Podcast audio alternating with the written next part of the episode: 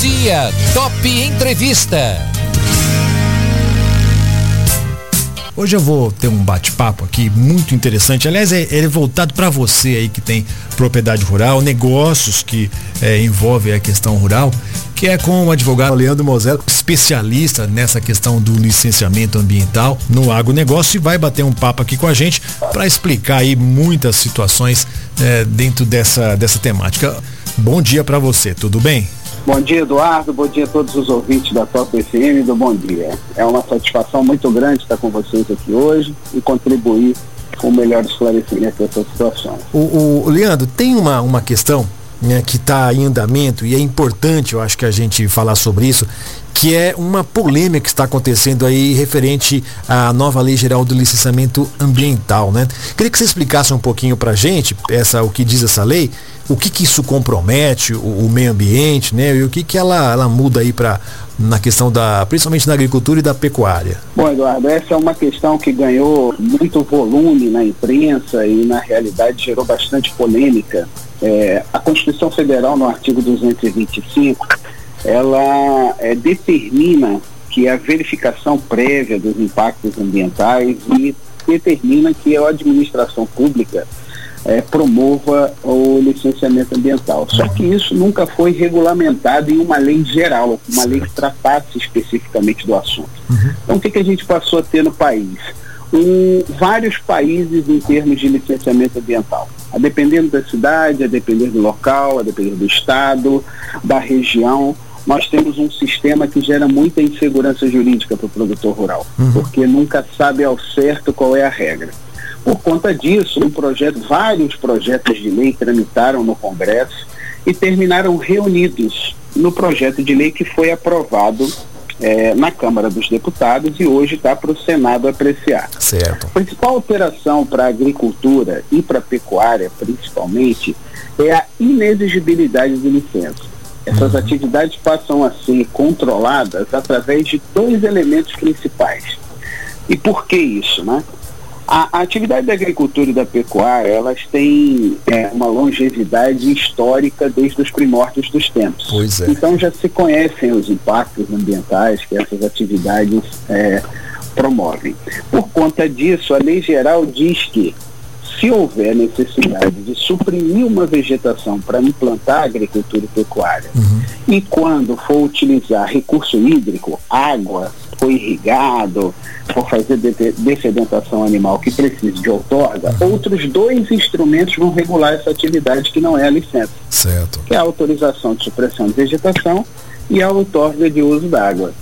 Então, essa retórica que ganhou corpo, é, principalmente na sociedade, às vezes muito mais por elementos políticos do que propriamente pelo desenho jurídico da norma, sabe, Eduardo? Certo. Ela, ela não procede. Não é apenas através da licença ambiental que se controlam os impactos e o desenvolvimento das atividades. Então, a, a polêmica central e que muitos chamam de lei de, de do não licenciamento, né? uhum. não lei do licenciamento, está fundada nisso. A gente ter uma ideia de que não tem como evoluir para outro modelo de controle ambiental, o que nós não concordamos. Nos parece que a, a, agricultura e a pecuária, principalmente, podem ser controladas por outros instrumentos, principalmente quando houver supressão de vegetação e uso de recurso hídrico.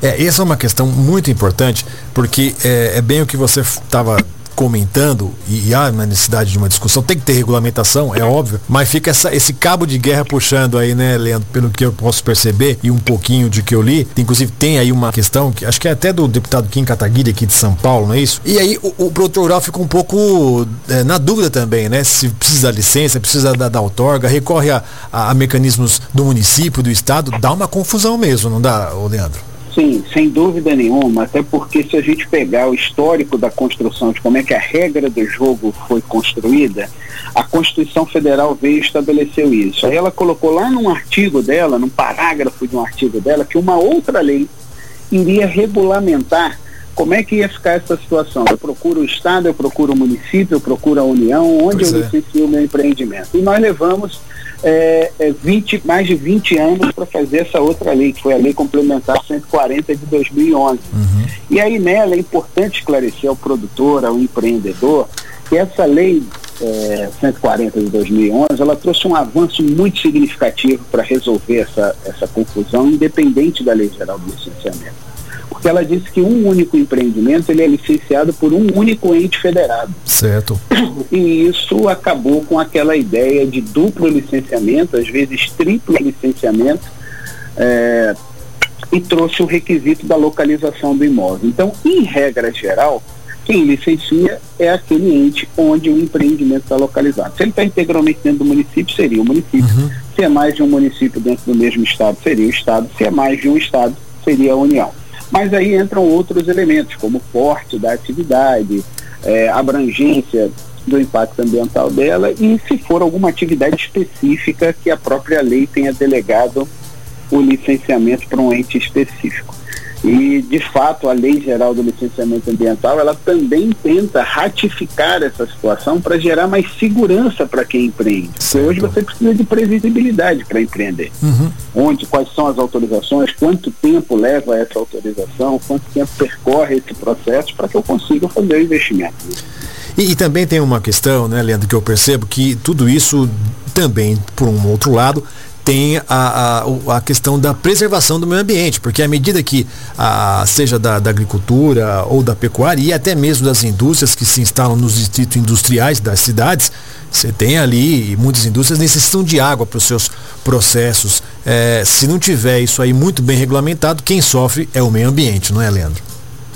Não, sem dúvida. A regulação ambiental ela é essencial todos nós utilizamos os recursos hídricos e é, eu costumo dizer que muitas vezes a gente tem, até por esse levante social que existe e até de certa forma pela divulgação de como é feita a questão ambiental, a gente acaba concentrando muita atenção no campo e nas indústrias quando na realidade a gente tem elementos muito mais contundentes e que atrapalham muito mais o meio ambiente, como geração de resíduos sólidos, os lixões, os uhum. aterros municipais, a falta de saneamento básico, a emissão é. de gases poluentes pelas frotas de veículos, porque nós, às vezes nós somos, Eduardo, levados a, a, a balizar a questão ambiental por aquilo que a gente assiste e escuta, né? Yeah. É. E é, esse é um ponto fundamental. O licenciamento ambiental tem um papel para isso, mas nós temos também outros instrumentos, como as autorizações, as outorgas, a fiscalização ambiental, a educação ambiental,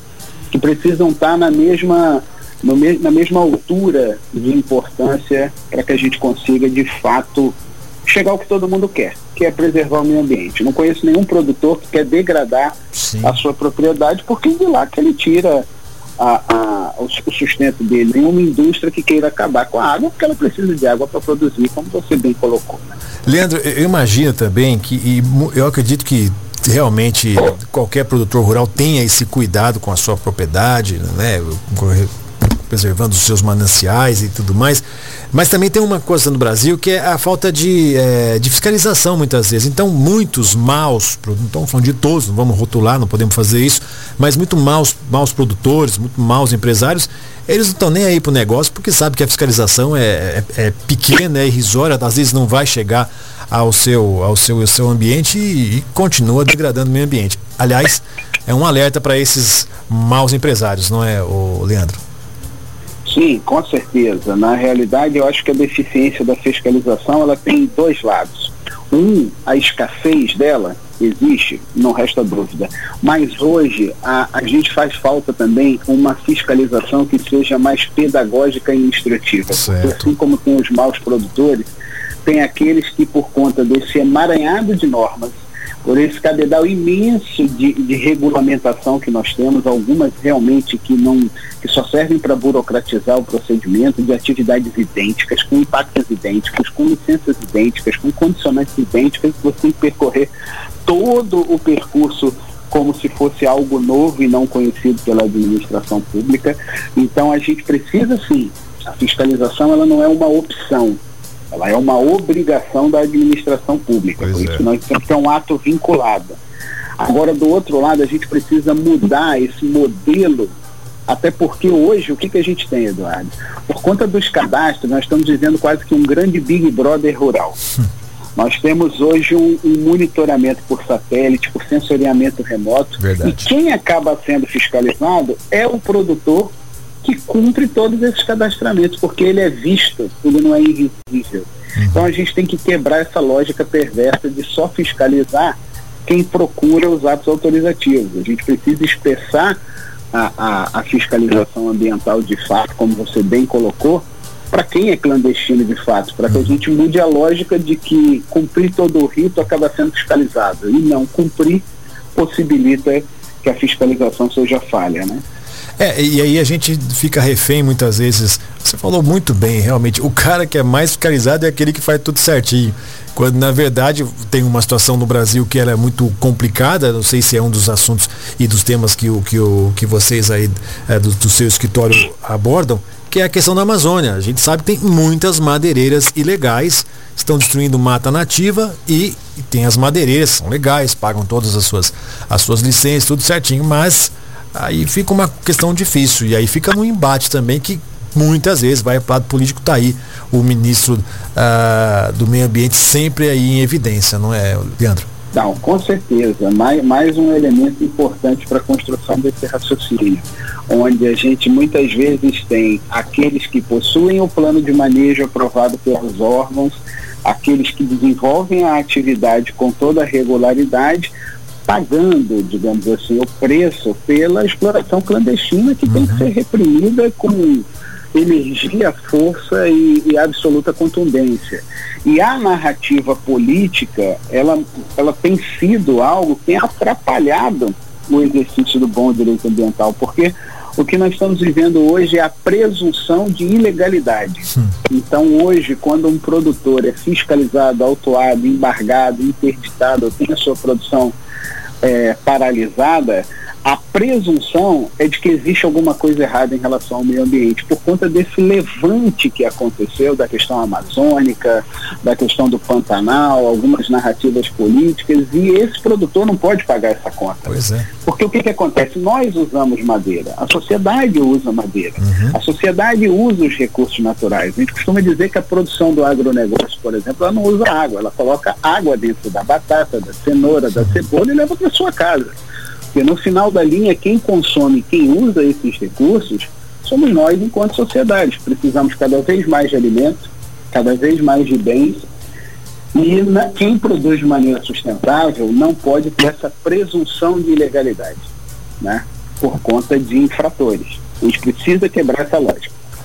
Perfeito. O, o, Leandro, eu queria tocar num outro ponto também, que, que acho que é muito interessante, que diz a respeito a questões aí que são um dos principais problemas que os proprietários rula, rurais têm, que é justamente a incerteza da, da, regularização fundiária dos seus imóveis, né?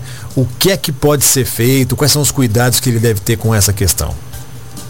Olha, essa é uma questão talvez é, até mais complexa e de difícil solução do que a questão ambiental. Nós temos um histórico de ocupação territorial no Brasil, é. da titulação das áreas, que é um grande emaranhado que vem desde as capitanias hereditárias. Pois é. Hoje, a, a, regularização fundiária ela depende de inúmeros fatores, como a localização, o tamanho, qual é o tamanho do módulo fiscal naquela, naquele município, naquela área. E o fundamental é que o produtor ele seja proativo, que o proprietário da área seja proativo, que ele conheça, que ele tenha o diagnóstico de qual é a realidade fundiária daquele imóvel dele, qual é a realidade da regularização fundiária, para que ele adote alguma das medidas de regularização, se for necessário, ou tenha a comprovação da regularidade fundiária dele. Então existe um procedimento que cada vez ganha mais força, que é o da due diligence legal, que nada mais é do que uma investigação jurídica feita por advogados especializados, que levantam todo o histórico documental de titulação daquele imóvel em relação aos cadastros, aspectos tributários, aspectos de titulação registral e com isso segurança jurídica. Mas se fica uma dica importante aqui, Eduardo, é se aquilo que já temos temos essa situação difícil, uhum. tudo que formos adquirir ou vender, é importante fazer esse procedimento antes. Pois é. Porque isso dá a segurança de que não vamos ter maiores problemas lá na frente, ou se tivermos, aquele que adquiriu conhece e está preparado para adotar as soluções que foram indicadas ali. É, porque acho que muitas pessoas que, possuem propriedade rural e que não conhecem muito ou que recebem de, sei lá, de herança, alguma coisa assim, é, não são as mesmas regras do, do, do, imóvel que existe dentro da cidade. Então tem as suas particularidades, não é? Então tem que ter muita atenção, muito cuidado, porque na hora de vender ou na hora de adquirir é um rolo danado, né? Tem gente que, que foge às vezes de propriedade rural justamente por isso, né?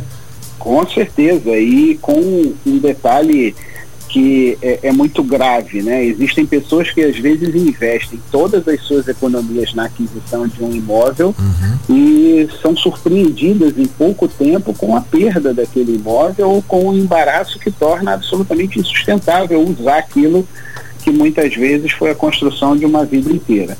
A gente sempre recomenda, como diretriz da OAB, que as pessoas não deixem de ser assessoradas por advogados, advogados regularmente inscritos nos quadros da Ordem dos Advogados do Brasil, para que tenham a efetiva segurança, tanto da regularização quanto de uma aquisição ou venda de um imóvel. É perfeito, tem que tomar bastante cuidado mesmo para não ser surpreendido. Infelizmente o, o, Brasil é um país que tem muitas leis, muitos impostos, né? É, até a gente gostaria que eles fossem aplicados de maneira corretamente, mas é, essa observância ela é vital para a gente evitar problema lá na frente, né, Leandro? Sim, é, é, vital e essa falta de contraprestação do que o contribuinte faz é, com investimento público, ela sempre dá essa, essa sensação, né, Eduardo, de que nós pois é. estamos é. pagando sem uma contraprestação. E isso ninguém quer, porque não é fácil cumprir de fato a carga tributária e não ter a previsibilidade. Pois é Hoje o que a gente mais discute é isso. A gente precisa de investimentos no país. Acho que a economia brasileira ela dá, mesmo no cenário de pandemia, uma prova de que ela tem tudo para ser forte, uhum. de que ela tem tudo para ser pujante. Nós somos líderes em, em, em, em, recursos naturais no mundo. Nós somos líderes em produção de alimentos pois no é. mundo. Nós contribuímos com apenas 3% das emissões dos gases do efeito estufa e uhum. sequestramos muito mais do que isso. Então, o nosso protagonismo ambiental não é um protagonismo negativo.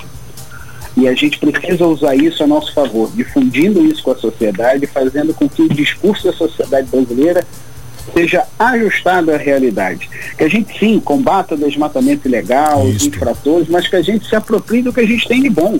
Ninguém preserva tanta área quanto a gente, ninguém contribui tanto para o sequestro de carbono no mundo como o Brasil.